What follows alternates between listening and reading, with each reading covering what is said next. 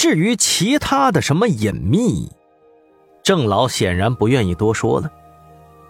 对于他这样一个活化石来说，一切都毫无意义。纵然金钱还是美女，放在他眼前都勾不起他的欲望来。老屋之内，有一片陈旧的破败之感。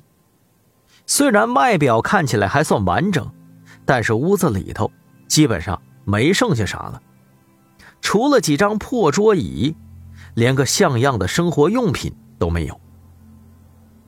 我是不知道啊，这郑老是怎么活下来的。但是可以肯定，他来头很大。于是，我继续追问。郑老，那剩下的七位老人家，都是上八将吧？郑老点头，对，下八将早就被我们给毁了，如今就只剩下我们几个老头子了。岁月匆匆啊！这一刻，我从他眼中看到的是对死的向往。心中受到了悸动。真的，从来没有一个人对于死是这么渴望的眼神。一旁的张所长回头看脸外头，面带慌张，跑到我的耳边嘀咕：“十三，咱们该问问，怎么进入到古墓里头了。”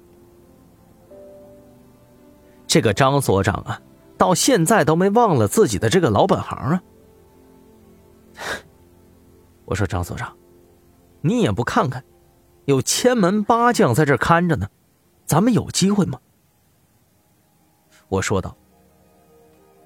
可能是我们俩的声音呢有点大，郑老也听到了，他摇了摇头，说道：“古墓还不是进去的时候，没有血玉玺。”我们八个老头子也不敢进去呀。”郑老提醒说道。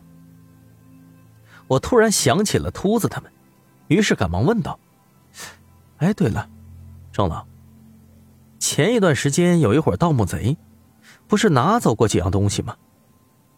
郑老听了这个问题，冷漠的表情里突然露出一丝冷笑来。他们活不了多久了。那件黄袍子，还请你们到时候归还回来。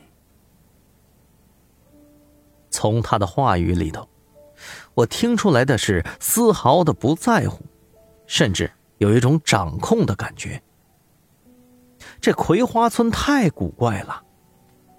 我盯着那些站在门口的千门八将，感觉。有一种古朴的气息迎面而来。他们到底活了多久啊？难道真的仅仅是为了守护这里的坟墓吗？夜色下，葵花村开始弥漫起了淡淡的花香，正是葵花的香味儿。郑老扭着头盯着外头掐算，说是时间到了，让我们赶紧先回屋子里头休息。千万不能出来。